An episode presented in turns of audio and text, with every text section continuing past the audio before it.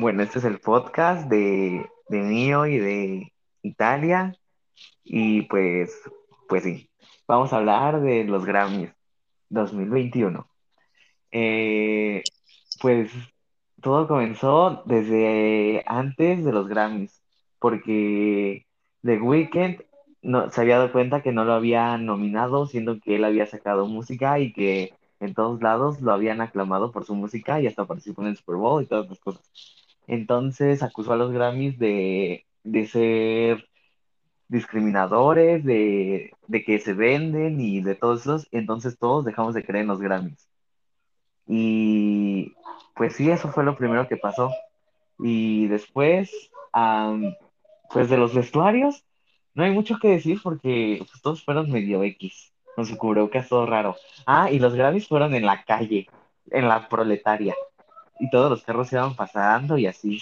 Y pues sí, ¿o tú qué dices, Italia? No puede ser. Los más con tonterías. Pero bueno, antes de que comenzara la transmisión vivo, las redes sociales ya estaban ardiendo luego de que se anunciaran a las ganadoras de una categoría. Resulta que Ariana Grande y Lady Gaga se, se llevaron el Grammy a Mejor Interpretación Pop Dúo Grupo por su canción Rain on Me. Y los fans de BTS pegaron el grito cielo. Varios armies enfurecidos se desquitaron con Ari y Gaga dándole dislike al video oficial de Rain on Me. Y en tan solo unos minutos ya acumulaba más de 250 mil dislikes. Una vez que comenzó el show en sí, Harry Styles se encargó de abrirlo interpretando Watermelon Sugar, mismo tema por el cual más adelante ganó a Mejor Interpretación del Año. Inmediatamente después de Harry, Billie Eilish empezó a entonar Everything I Want, canción por la cual ganó la grabación del año más adelante. El escenario de Billie parecía sacado de una película de Batman, con ella cantando sobre lo que aparentaba ser un batimóvil. Lo que más acaparó las miradas de su actuación fueron sus accesorios de pelo, mientras entregaba a la música. Esta vez, la estrella de 19 años se llevó dos premios en total, uno a Mejor Canción es- Escrita del Año y el otro ya mencionado. Uno de los momentos más tiernos de la noche fue ver a Harry apoyando a Billy durante su presentación y más tarde darle un tremendo abrazo tras recibir su primer Grammy. Luego Bad Bunny hizo su debut en los Grammys cantando a Kitty con Jay Cortés. Para gran sorpresa de todos, el set futurístico de Benito contaba con varios espejos y en la toma final desde arriba pudimos ver que eran en forma de ojo. Más adelante en la premiación, Bad Bunny se llevó el premio a Mejor Álbum Latino Pop Urbano. Momentos más tarde, Dua Lipa tomó el escenario para hacernos gozar con una mezcla de dos de sus grandes éxitos, Levitanic y Don't Start Now. Está por demás decir que Dua lo hacía tan bella que ni Bad Bunny ni Jay Cortés le quitaban los ojos de encima, mientras bailaban al ritmo de su música. La cantante de 25 años más adelante ganó el Grammy a Mejor Álbum Pop de Por Futuro Nostalgia. Después de haberse alejado de los Grammys por cinco años, Taylor Swift se presentó en lo que parecía un paisaje sacado de un cuento de hadas. Tay Tay interpretó una mezcla de canciones folklore y Evermore que incluía Cardigan, Agus y Willow. Más adelante Taylor terminó llevándose el premio a Mejor Álbum del Año, de esta manera convirtiéndose en la primera artista femenina de la historia en ganar tres veces esta categoría. Y como no mencionar otro gran regreso, nos referimos al, por supuesto, al de Bruno Mars, que se presentó como Silk Sonic para trasladarnos a la década de los 70 con su tema Leave the Door Open. Cabe mencionar que Doja Cat nos dio una presentación sacada de una película de ciencia ficción al interpretar Say So y por su parte Post Malone cantó a todo pulmón Woody's Bleeding. Pero obviamente el momento de la noche que más nos dejó boquiabiertos fue la presentación de Megan Thee Station y Cardi B. Wow, o sea, sin palabras. Estas mujeronas se convirtieron la tarima en todo un street club y hasta nos llevaron a la cama, literalmente.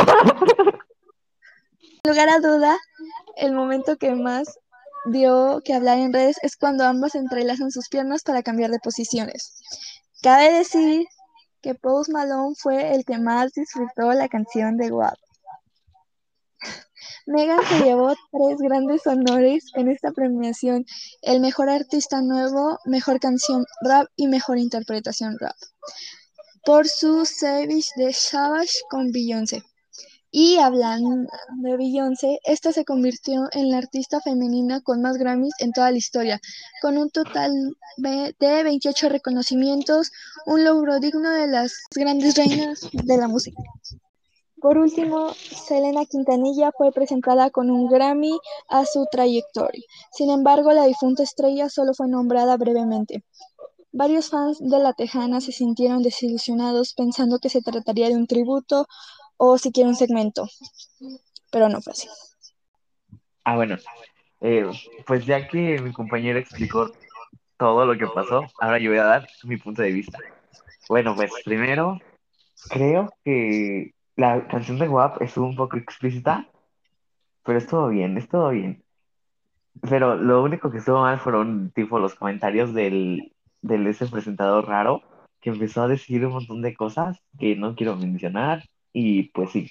Eh, también quiero mencionar que los Grammys fueron en la calle, en efecto, por, por el COVID, pero fueron en la calle y se escuchó todo el ruido. O sea, no merecemos eso, no merecemos eso, no creo que merezcamos eso.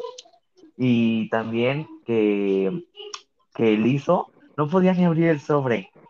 Y en lo de los en lo de las armas atacando a Ariana Grande y a Lady, Gaga, o sea, sí se lo merecían por tipo la lírica y eso. La canción estaba padre y eso, pero, pero ajá, o sea, ¿por qué tanto hate hacia, o sea, solo es un premio? Sí, de Y hecho, sí, solo es un premio y ya sabemos desde mucho que los Grammys están comprados. Yo creo que lo que hizo enojar más a Army fue que literalmente Dynamite tenía 900 millones de visitas, de hecho hace poco llegó al un billón de visitas y sigue subiendo y contando. Fue la canción más guardada en más preguardada en Spotify, rompió un récord de 10 minutos, aunque antier se anunció su nuevo comeback de ellos que se llamará Butter y esta canción volvió a romper ese récord. Fue o sea, más sí, pero Ajá.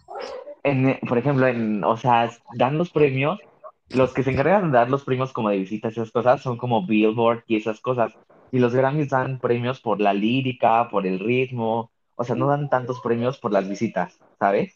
Sí, por lo que tengo entendido, sí, ella es como la academia es muy conservadora y bueno, Army ya sabes que es un fandom enorme, pero esto sí les molestó a todas.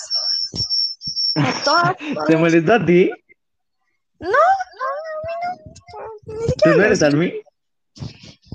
pero no me molestó. Ya te vi escribiendo a Ariana Grande en el, en los comentarios de su video diciendo que se muera. No, no, ¿qué te pasa, Aridiosa bebé? N- No le quita el puesto a nadie. De hecho, Bueno, no sé si sabías, pero ella está en Itaca Holdings, cosa que la empresa de, B- de BTS, que se llama Hype, ya compró esa empresa. la del Scooter Brown. O sea, entonces ya no es de Scooter Brown. Sí, pero lo que pasa es que la empresa de Hype tiene una subsidiaria que se llama BitChip América. Entonces con ellos se van a aliar. Técnicamente Ah, están bajo el mismo sello llamado Hype, pero ah, diferentes discográficas y todo. bueno. Y entonces mi presentación favorita en lo personal fue la de Dua Lipa porque, o sea, de que, de que fue como magia porque primero, primero pasó de bailar raro a bailar complejo, a bailar super padre. O sea, sí. En efecto, a mí también me gustó mucho. Bueno, yo creo que por el momento acabamos este primer episodio aquí. Ya llevamos casi 12 minutos de grabación. Entonces, nos vemos ahorita en el siguiente capítulo. Ah, sí, bueno, adiós. Bye. Ah, entonces le, le digo, ay, bienvenido al nuevo podcast. ¿Y eso?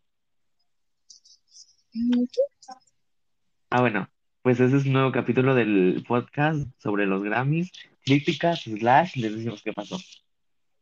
Dale, Empecemos primero con los vestuarios. Este es el segundo episodio, se podría decir. La otra vez fue como una introducción. Ok, empecemos con...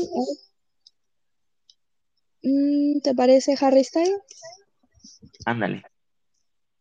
Harry Styles, quien fue fiel a su excéntrico estilo, optó por lucir un saco a cuadros en color café, amarillo y blanco, el cual era exactamente igual a su cubrebocas.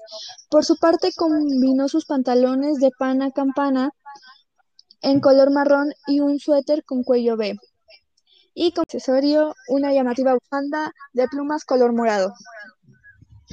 Harry hipnotizó a todos bailando en un atuendo de cuero, sin camisa abajo y por supuesto lo que más llamó la atención fue su boa de peluche verde, con la que parecía haber despellejado al pobre del Grinch. ¿Y ahora?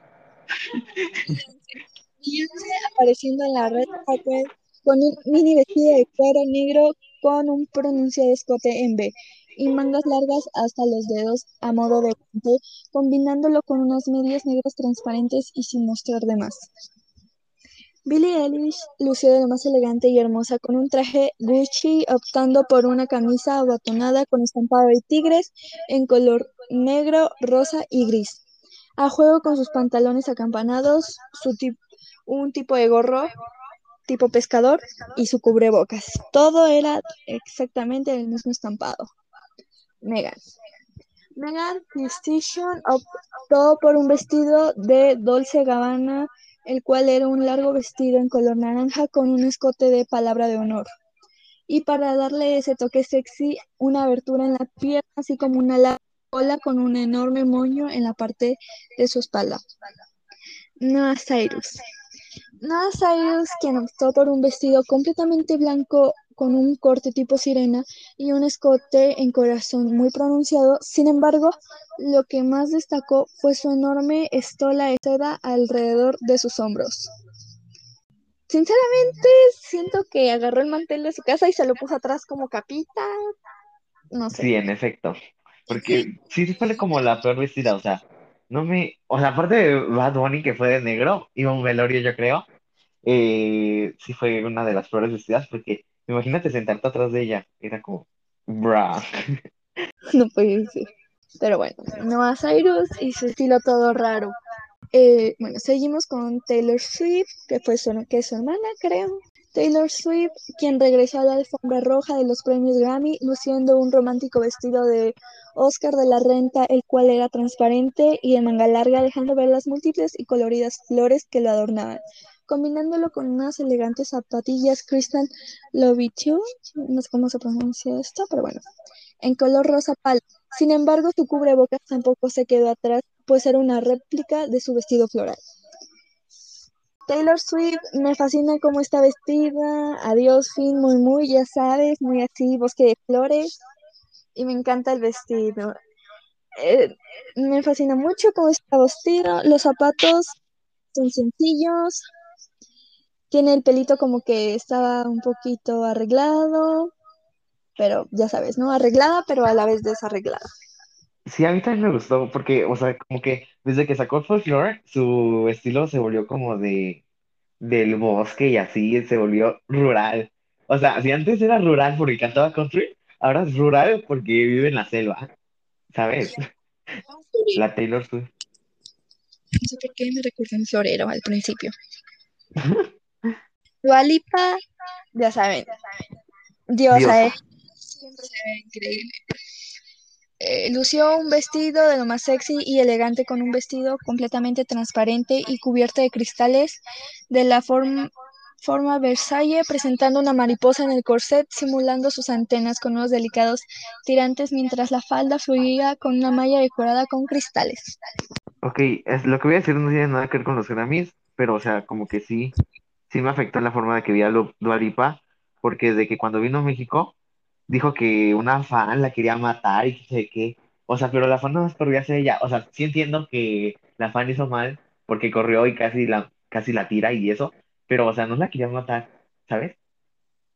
O sea, pero sí me gustó su baile y todo eso. Estuvo, estuvo bien. Muy contradictoria la situación. Pero bueno.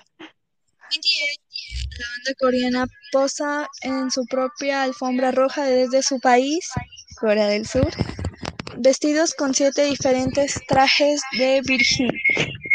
Habló para Louis Vuitton poco después de conocer que no han ganado el premio a. O dúo que ha recaído en Lady Gaga y Ariana Grande. Ay Dios. Bueno, te acaba de salir como una nueva estrella que es Cali Luchis, que literalmente su canción llamada Telepatía está resonando por todo TikTok. No sé no, yo. Y sí, bueno, ya sí. Pero, o sea, como que la Caliuchis salió de la nada, ¿no? Sí, yo no la conocía. Yo tampoco. Todos dicen que, o sea, sí tenía canciones antes, pero era así como, como local. O sea, como que no la conocía su mamá y su papá. Pero, tipo, yo no sabía que, ni siquiera sabía que existía. Y ahora ya está hasta en el Jimmy Fallon Night Show. Mm, ujú. También estaba en los Grammys. ¿A poco sí? No la vi. Bueno, whatever. Ok. Bad Bunny, que a ver, ¿qué opinas de sus pompones en el pelo y su bien con orejitas? A mí en un Pues, o sea, sí, ya- sí, pero siento que el Bad Bunny, o sea, no me gusta Bad Bunny, odio Bad Bunny, literal, pero siento que sí puede dar más estilo. O sea, o sea, ya cambiarle de, o sea, ya, o sea, siempre usa gorros raros y lentes. Y es como, no impones moda, solo me estás dando lo mismo todos los años. Entonces, cámbiale, porfa. Pero no vamos a negar que sus canciones a veces sí están bien buenas. Pues a mí no me gusta, pero, anyways, Resuenan en toda América Latina. ándale. Me voy a ir a de América Latina, voy a unir voy a huir, a huir al primer mundo. ¿Tipo? A mí en un principio me recordó a Shrek. No sé. Pero O en sea, vámonos a Suiza. ah, bueno, pues, pues sí, o sea, Bad Bunny X, porque solo gana los premios latinos, tipo, no gana a los demás. O sea, o sea, es el único latino por, Bueno, dale. creo que con esto nos vamos a despedir. Ya llevamos 11 minutos grabando. Sin nada Sí, más que exacto. adiós. Adiós.